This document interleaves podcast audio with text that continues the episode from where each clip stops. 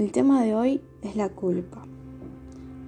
Alcanzar nuestra realidad ideal requiere mucha responsabilidad, especialmente la que es hacia nosotros mismos, nuestros actos y nuestras acciones. Vamos a reforzar nuestra responsabilidad con nosotros mismos a través del análisis de la culpa. ¿Cuántas veces nosotros escuchamos la palabra por tu culpa, por mi culpa? Pero ¿sabemos lo que es la culpa? El sentimiento o la emoción de la culpa. Eh, para intentar entender la culpa debemos saber que estamos hablando de territorios emocionales. La culpa se refiere al espacio emocional que predispone a indicarnos que hay uno de nuestros principios o valores al cual estamos traicionando. Por ejemplo, podemos hablar de la culpa personal y voy a dar un par de ejemplos. Hace tiempo que no llamo por teléfono a mi padre, a mi madre. Sería una culpa interna personal. No puedo comprarle tal cosa a mi hijo, a mi hija. Uh, llegué tarde por causa del tránsito en la ciudad. Cometí un pecado. Eh, o rompí un vaso. O uh, le mentí a tal persona. Ya se entendió más o menos de esa culpa, ese tipo de culpa personal. Pero también hay eh, sentimientos de culpa de valor. Un ejemplo, soy mala hija. Soy un padre mediocre. Soy una madre sin amor. Soy irresponsable. Soy deshonesta. Etcétera, etcétera. En base a estos, ejemplos, entramos a los territorios emocionales de la culpa.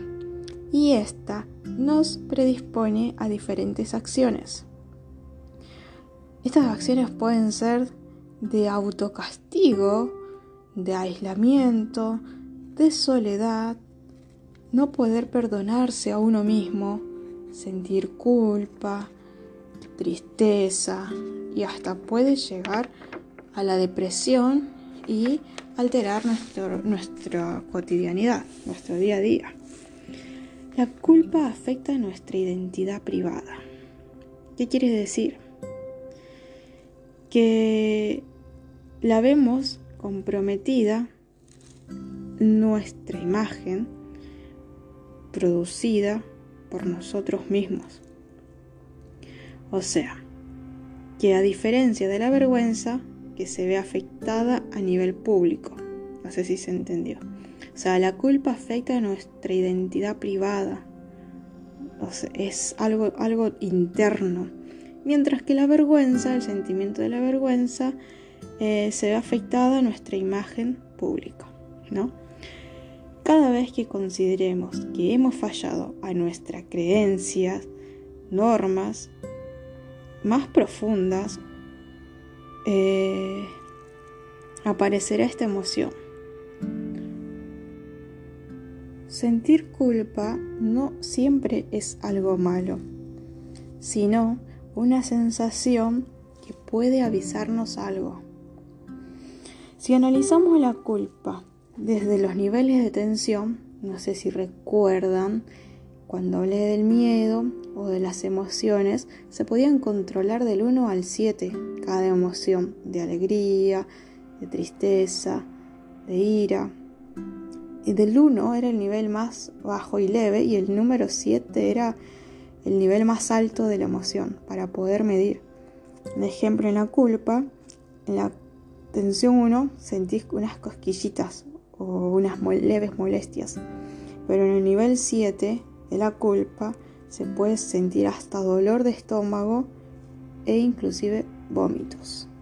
Esos serían los niveles. Que esto lo pueden encontrar un poquito más profundo hablando de las emociones. Si sentís culpa es porque existe una creencia interna. La culpa es la responsabilidad y responsabilidad ante una falta cometida voluntariamente hacia una creencia interna. La culpa acompaña la experiencia de hacer algo malo, herir a alguien, violar un código moral o legal. Sentís culpa porque existe una norma creencia interna. Y les pregunto, ¿no? ¿Esto es sano? ¿Nos da responsabilidad de nuestros actos o simplemente dejamos a la culpa que nos venga y nos inunde y nos haga sentir sentimientos y decir, oh, soy una víctima o yo misma me siento culpable y no puedo hacer nada? A veces la culpa, chicos, no se basa solamente en los valores, también están generadas por creencias eh, o normas que otras personas usan a su favor. Em, o sea, analicemos que no simplemente la culpa es interna, sino también puede ser producida por personas eh, tóxicas serían, para tratar de, de llevarnos a una culpa y que la otra persona genere poder sobre nosotros. Ahora la voy a explicar mejor. Em, un ejemplo, ¿no? Que no tiene nada que ver con nosotros la culpa, son las que son infundadas por una religión, una tradición, una obligación impuesta por otros. Por ejemplo, ¿no? Las frases que suelen ser usadas por otras personas para generar culpa. Voy a hablar un, un par de ejemplos, ¿no? Por tu culpa me siento mal. Tu deber es estudiar. Lo que hiciste es un pecado. Dios te va a castigar. Irás derecho al infierno. Papá Noel no te va a traer un regalo si haces esto. Deberías sentir vergüenza. ¿Saldrás a la calle con ese escote? Esta culpa es generada por otras personas. Eh, a través de la comunicación. No sé si se acuerdan eh, en unos podcasts anteriores sobre el exigente y el exigido. Espero que, que, lo hayan podido escuchar. Pero para que se pueda entender muy bien esa relación tóxica, también existe una relación tóxica en la culpa. Porque nuestro sentimiento de culpa es originado por las palabras de otras personas o por nosotros mismos.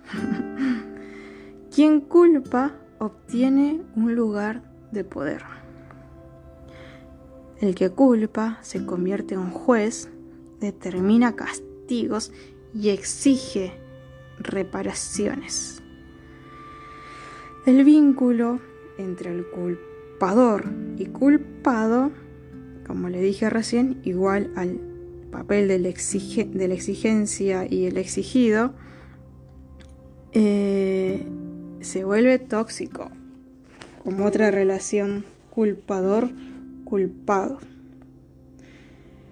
Te señalo como culpable de mi pena, te señalo como culpable de mi dolor, mi fracaso, de mi frustración, de mi pérdida.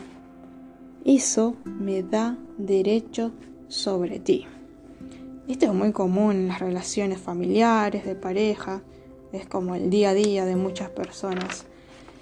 Pero para poder profundizar más y conocer que esto no nos hace para nada bien, eh, en el diálogo del, ejemplo que acabo de dar recién, el culpador atribuye papel de guardián del código que se genera, se genera entre los dos, ¿no?